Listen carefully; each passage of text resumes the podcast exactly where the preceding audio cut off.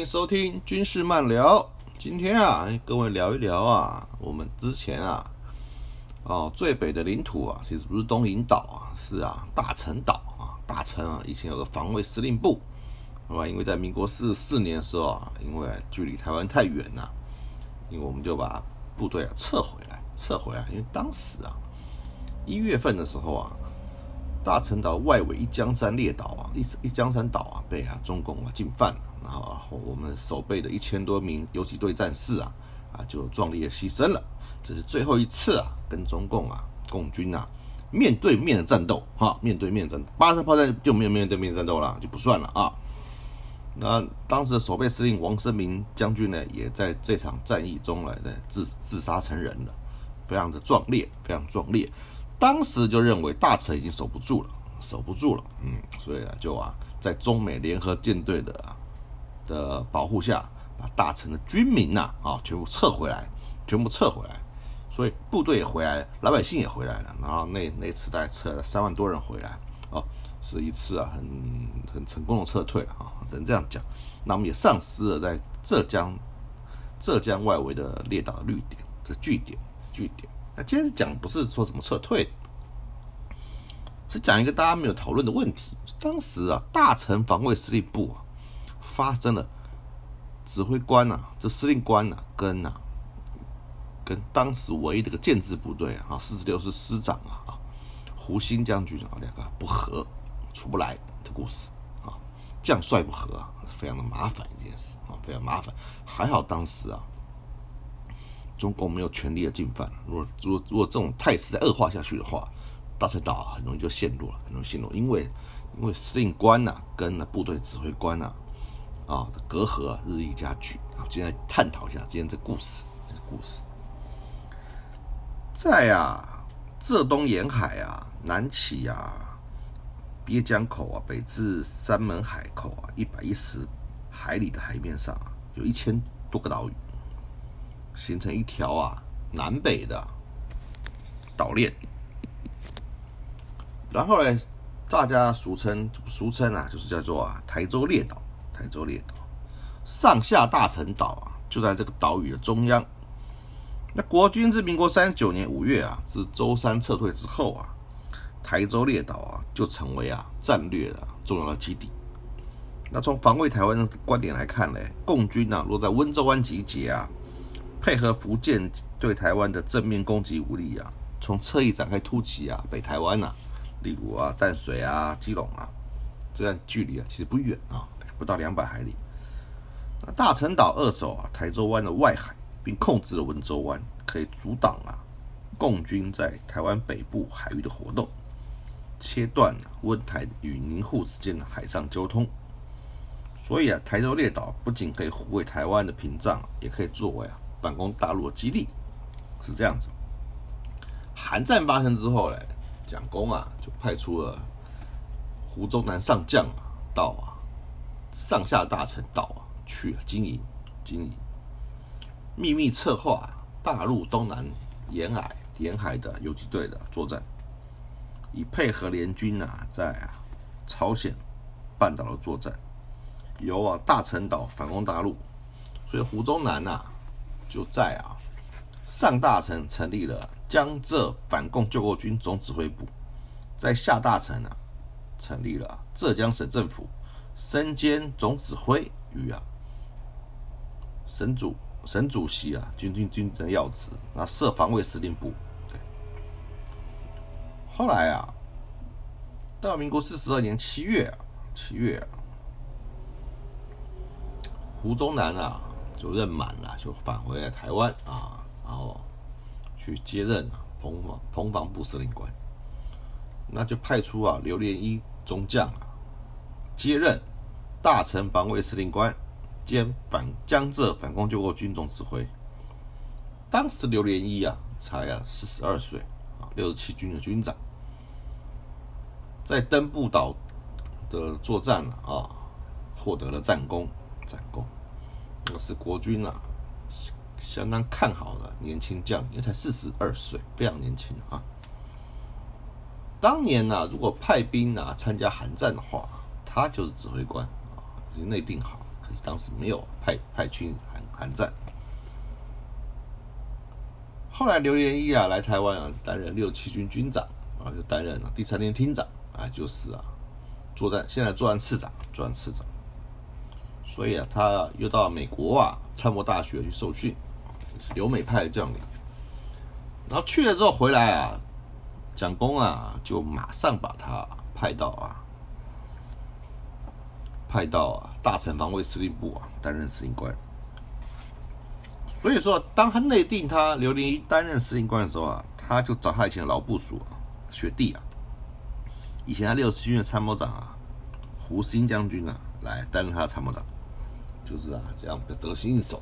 两个可能啊，年龄也相近，然后年龄也相近，然后可能想法观念啊也差不多，所以啊，就是就选定了他啊来啊担任参谋长，然后哎。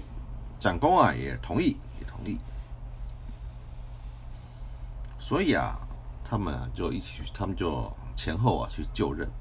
那大陈岛呢，在韩战还没结束的时候啊，是美军啊派兵参战韩国，参加韩战啊，是中共政权啊一个重要的牵制点。所以，经中情局啊，在跟美军顾问团都有人在大陈岛进驻，进驻。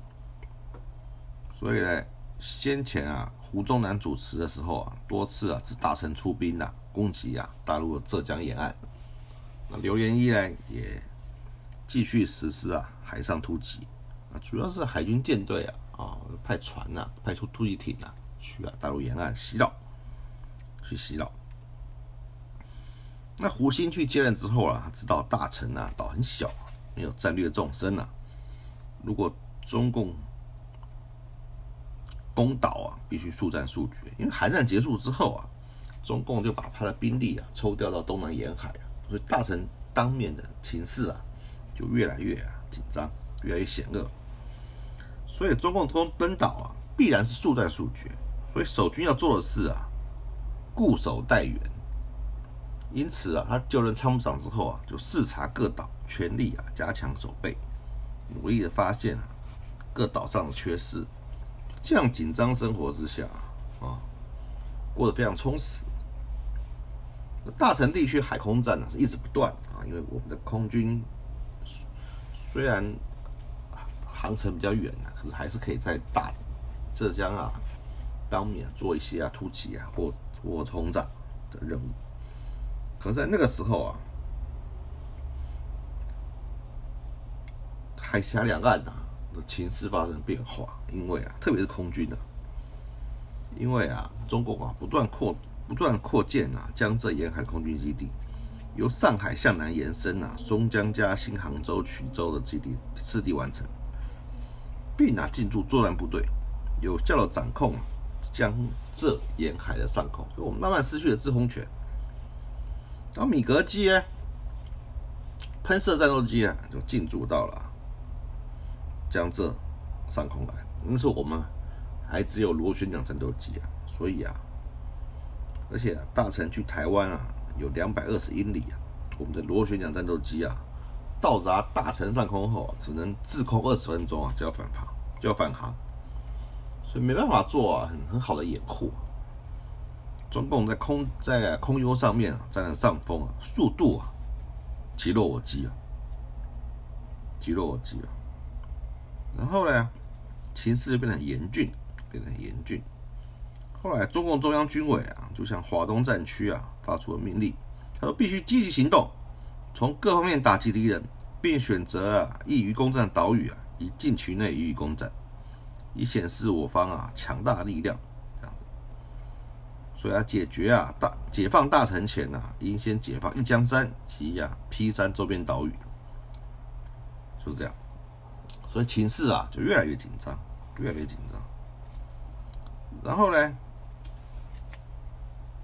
所以啊，共军啊，就趁着天候恶劣的时候啊，进犯了大陈列岛啊北方的耿门岛、田代啊、门头啊、朱珍宝岛等各个无人岛。这显就是要奉啊中央中共中央军委的命令，对不对？选择易于攻占岛屿啊，一一近期内予以攻占，好打先打。那因为相关情报迟到啊，以至于啊，岛被攻陷了还不知道，还不知道。后来呢，因为情势逐逐渐严峻啊，那刘连一司令官啊就宣布暂时军律，停止一切休假。下大臣啊成立啊警备部，上大臣啊就是防卫部啊，各处人员啊组织阵地啊，使每个人都要参加作战。那胡鑫啊，参谋长想啊，以共军当前的态势啊，应该以攻打一江山可能性最大。这个想法啊，想不到半年后啊就实现了，就实现了。那这个时候呢，就在此时啊，大臣，大臣除了游击队之外啊，还有建制部队，就是啊陆军啊第四十六师。然后到了民国四十三年七月下旬啊。华东军区啊，开始啊，对一江山岛啊渡海登陆演习啊展开了部署，准备陆海空啊一万余人呐来打这场啊三七攻岛作战。就在这时候，大陈岛啊阵前换将，换掉守岛的陆军主力四十六师师长韦扬边，由啊参谋长啊胡兴接任。但这次调职啊，并没有事先告知啊。刘连一也没有告知罗阳罗阳边，所以因为啊，在前线外岛，一切稳定军心为主啊。那四十六师啊，是陆军的精锐师，不仅啊武器精良啊，美军顾问啊也是啊非常多。所以啊，美军的顾问呢，就建议啊，在美国受过训的胡鑫啊来接任这个师长，比较好沟通。好沟通，然后呢，所以啊，他就啊，胡鑫接任之后啊，就要求啊，士气第一啊，防务第一啊，都要非常的，都非常的啊，要求的落实落实。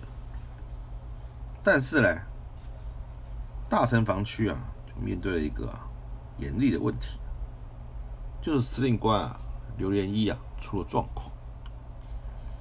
在一九五四年中冬的秋天呐，路桥机场完工啊，M 就是啊米格十五啊都进驻了。这个机场啊，距离大陈岛才八八十五海里啊，很近啊，很近啊。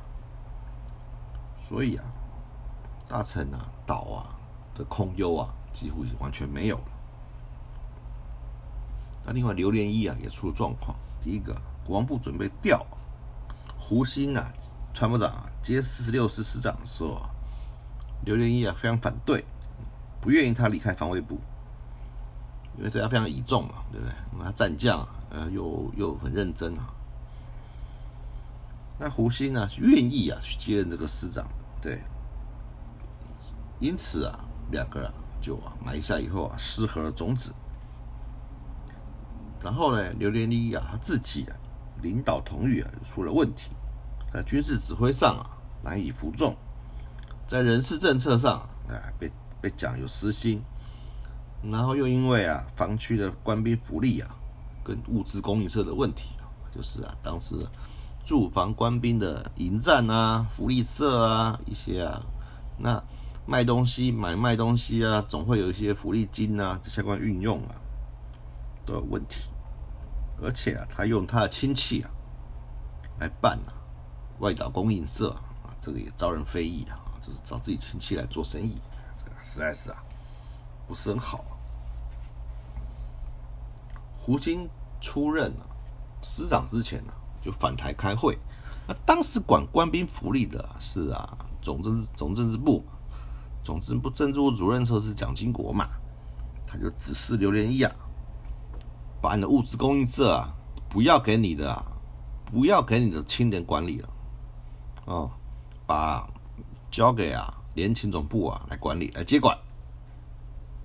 刘连一的反应居然是啊，那不那就不要办了，通通不要办了。所以啊，过部队啊就没有了福利社，这实在是很任性啊，很任性。那后来中央日报还刊出了大城防卫部啊物资供应啊出现舞弊啊内讧的新闻。当时啊，在当时军中是很难受到批评的。那如果这个新闻出来，那表示有人受益啊，就是要修理敲打一下刘连一司令官。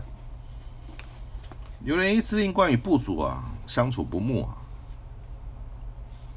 然后嘞，并未啊有啊，因为大家都知道啊，大陈岛啊易攻难守啊，那刘一刘连一应该展现出啊与岛共存亡的决心啊，应该应该啊展现出啊置死地而后生的决心啊，来拼命一搏啊，可他并没有这样做。那胡鑫就跟大臣防卫司令部的治安部主任了啊，沈志岳专员啊聊起这件事，他也认他也这么认为，认为啊刘连一啊并没有与岛共存亡的决心。可是啊，担任师长的胡鑫啊继续啊训练部队啊加加强攻势，然后啊可是啊刘连一之间啊他跟司令官的隔阂越来越深。越来越深，甚至于接到啊四十六师啊要调防回台湾命令的时候啊，他都不跟啊司令官讲，因为胡鑫接任师长的时候，十六师已经有移防计划，陆军啊决定换防，他们的直属的军长啊在台湾嘛，就是派啊八十四师啊来接防，那如此重要的命令都要换防回台湾了，防卫司令官啊。不跟啊师长讲，啊，他心里想，胡胡鑫的心里想，既然你不跟我讲，那我也不问，以免啊又生枝节。那防卫部的幕僚嘞，又对啊胡鑫抱怨啊，对于司令官不满。一位处长认为啊，刘连一最危险的毛病就是啊沉不住气，沉不住气，怕死。他就那胡鑫呢，还是啊，就不管这些啊是是非非啊，就开始准备啊全师以防。这时候共共军呢，又要对大陈岛展开密集的军事行动，也影响了四十六师以防。所以呢，所以当时的大陈啊是非常危险啊，危险的，而且啊。中共啊，不但是让炮击大臣啊，还派啊水鬼上岸，水鬼上岸。那水鬼是这个传闻啦，因为大臣那个岛其实并不好上去。可是刘连一啊，司令官相信，就加强，就要求加强戒备。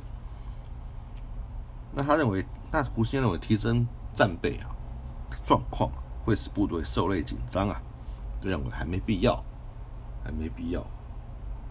所以啊。他对夏大臣闹水鬼这事啊，他并不相信。后来于大为部长就啊到了大陈岛来视察，就问胡鑫呐：“你这个仗怎么打？”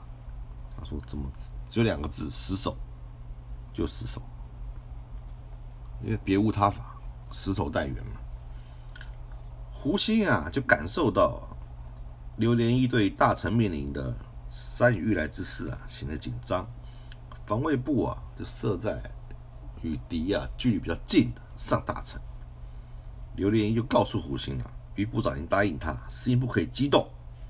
也就是说啊，如果情势险恶时啊，可以移到老百姓多啊，距中共炮火较远下大城去。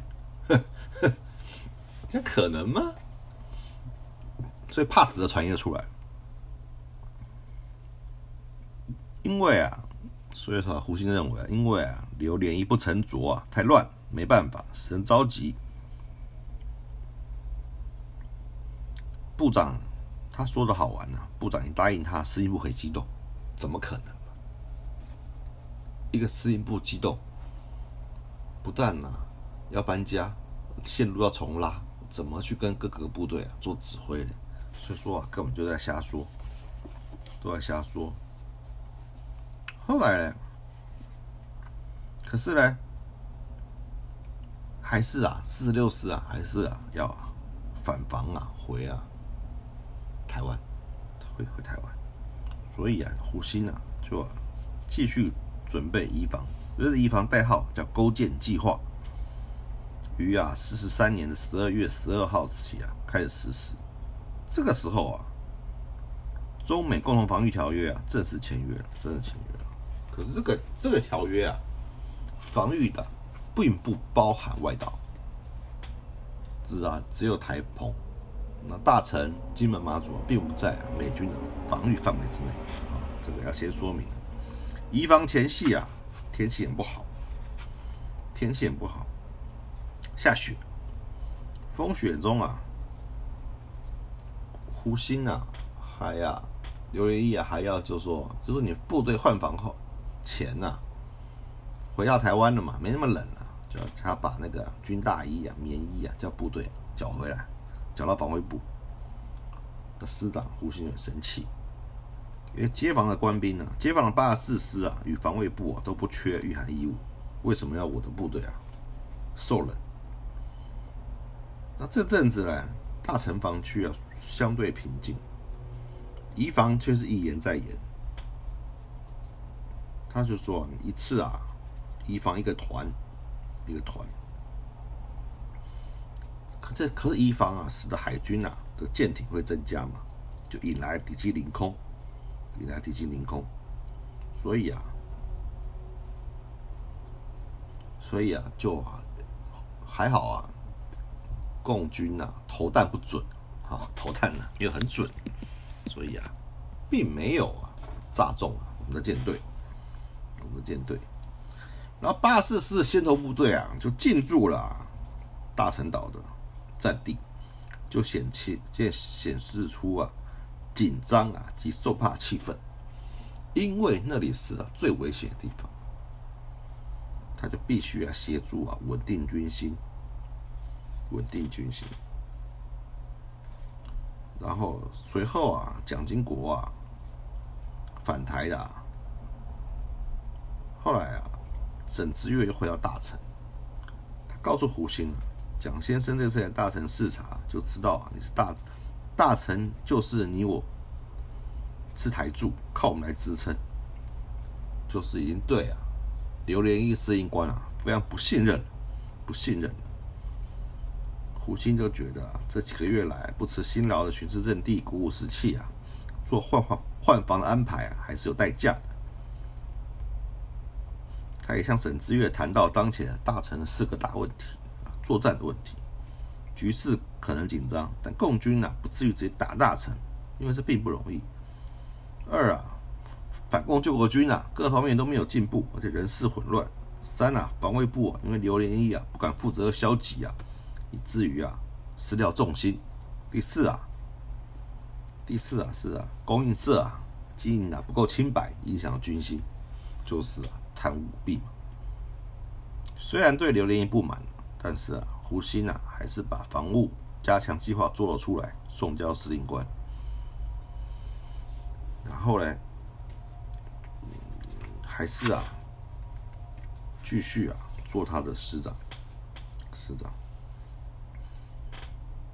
后来呢，到到了隔年呐，民国四四年一月啊，防卫部啊，就啊开始啊，四十六师政调啊就要走了，要走了。结果呢？有人跟他说：“听到传言说，蒋公啊，在军事会谈指示四十六师回台整训，但是啊，师长啊，胡鑫啊，要继续留在大城，哦，协助啊刘连一啊整军啊防卫。胡鑫知道啊，刘连一希望他赶快走啊。”所以他就不要啊，他就说不要再讲这些事情，不要讲的事情。不过事后证实啊，这个传言是真的，是真的。所以说啊，这攻击啊，自此啊，不断的轰炸上下大陈岛，然后啊，然后呢，就不久之后啊，就爆发了。一江山战战斗，而且啊，防卫部啊召开检讨会啊，然后沈知岳还告诉胡鑫啊，部队啊已经停止调防了，上级啊要继续留在大城，所以啊，他不得不留下来继续面对啊，他不喜欢不欣赏的司令官。后来呢，到了一月十八号啊，大批敌机凌空啊，开始炸射一江山一大城，通信指挥系统就断了。然后共，然后共军接着啊，向炮击啊一江山一万多发炮弹。然后呢，中共就开始实施登陆，一江山就失守了，就失守了。那风声一江山失守啊，大城为之震撼，风声鹤唳之下，感受到战火威胁。的美军啊，跟那 CIA 人员就撤了，跑掉了。大城防卫部的参谋长嘞，孙成成啊将军啊，也带着美军顾问团呐，就上了外海的洛阳军舰，他自己啊，就就就就就逃跑了，真是丢脸啊，丢脸啊！这是胡锡啊叹息不已，叹息不已。所以防卫部队大城北面及西面战斗命令已经下达了，部队啊进入阵地备战，阵地备战，然后说明了，那然后胡鑫就跟部队说明，一江山之役没有海空军的支援呢，是因为对中共的评估错误，面对新的形势啊，一定要新的战法来应对。所以说，他认为啊，他鼓励官兵，他他也知道，如果中共真的打来，我们还是没有海空军的支援，支援不了，支援不了。可他还是要鼓励官兵说，我们会得到海空军的资源，海空军的资源。所以啊，这样子鼓舞官兵，四十六师啊，近万名官兵啊，因为受困海上，成为孤军啊，运不旺，无法撤退。胡鑫的心里想啊，只好背水为阵啊，只在激励士气啊。那大陈岛因为没有海空啊，无力支援啊，决心为保卫大陈啊。与四十六师的官兵共存亡，那时候还有三十九岁，非常年轻啊，非常年轻。嗯，而且啊，然后蒋公啊跟蒋经国常常来电慰勉胡鑫啊，要为党国尽忠，意思是说啊，该该你怎么样就怎么样，就说你要抱定必死决心啊，绝非坐以待毙啊。所以他在海空军尽失的情之下。他又拟了一套啊，以陆军为主的防御重点。防御重点，虽然他以防守条件而言呢，大城的虽然兵力、火力、后勤资源、海空资源都不足啊，但是毕竟啊，我们是防守方嘛，有以逸待劳之势，因此啊，并非毫无获胜的机会。而且啊，当时啊，空军在换装喷射战斗机了，他说他只要啊。战斗机换装成功啊，还是啊可以奋力一搏，奋力一搏。而且大城的守军啊，是一江山的十倍啊，各种阵地跟防御工事更好更好。所以啊，真的要打来啊，共军必须付出啊相当大的代价。但是胡鑫还是不放心啊，他原先已经和刘连一司令官商定，大小城啊各增加一个营的兵力啊，却啊。P 三发生一个小状况，刘林一把大城的兵力啊改掉 P 三了，而向司令官争了。今后决战战场还是大城啊，大城防卫兵力一定要加强。啊，最后把南极的南极岛的游击队啊调防到大城，又是一次啊不愉快的经验，不愉快的经验。后来呢，刘连一呢就啊。刘连一就啊，过年时候啊，又又来电指示啊，虎心啊要组织民防队，并且发放粮食。电话里还对他讲了一句耐人寻味的话：“这里啊，将来是你的。”意思是说，啊，我想干，可是我还是会推荐你干这个司令官。所以说，刘连一啊，已经无心领导大城防卫部了。好，因为啊，牵挂太多啊，有亲戚，有朋友。又才这么年轻，如果真的死在大城了，他确实啊已经胆怯，已经胆怯。后来司令官回到大城啊，要胡鑫啊、严宁啊转防计划，死守大城啊的指令啊似乎改变了，后来啊，果然呢，于大为部长啊，带回来了金刚计划，也就是啊，大陈岛啊，终于要撤退，终于要撤退。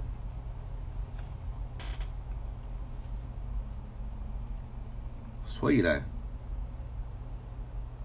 在台北啊，参加规划金光金刚计划副市长也回到大城，告诉胡鑫啊，台北方面，台北方面都认为你在这次大城啊，战情紧张之际啊，愉快精神、沉着态度面对，发挥稳定军心的功效。后来蒋经国也到大城啊，下达了总统的手令，说啊，不要撤退，哎，又改不撤退了。后来刘连又约见了胡鑫啊，我说啊，金刚计划有变了，大城守军啊必须做作战准备，又改了，又改了。所以司令官、副司令官讲很多消极的话。刘连一认为啊，一江山的共军炮轰到上下大城，部队应该退走到下大城啊，以集中防卫。但胡鑫考虑后啊，建议啊，还要增派兵力到上大城，仍仍然在此与敌决战。因为啊，上大城已经要塞化了，无论守备跟防御也攻势很好，也居民不多啊，对，居民不多，所以啊，又一次啊，意见相左。后来他就觉得啊，刘连一司令官啊，急着要回去啊，急急着想去台，急着想回台湾。胡鑫对司令官已经失去了信心了，已经失去信心了，所以啊，没多久啊。他已经啊，不知道该怎么去面对这个司令官。不久，他接到防卫部的通知啊，美军舰队啊将抵达大城，要啊全面撤撤退，全面撤退。所以呢，大城的百姓军民啊，就啊登上了美军的登陆舰，实施了撤退，然后。经过前六强运啊，胡鑫啊就把所有的火炮、装备、粮秣、弹药全部啊，全部啊上传完毕，又集中车辆啊搬运啊各项辎重，到最后还把指示官兵啊把港口啊及街头啊扫干净，以显示啊国军啊从容撤退，从容撤退，并啊奉命啊引爆各种攻势、各项攻势。后来啊，胡鑫啊，就啊，是最后一批啊撤出啊大陈岛的官员，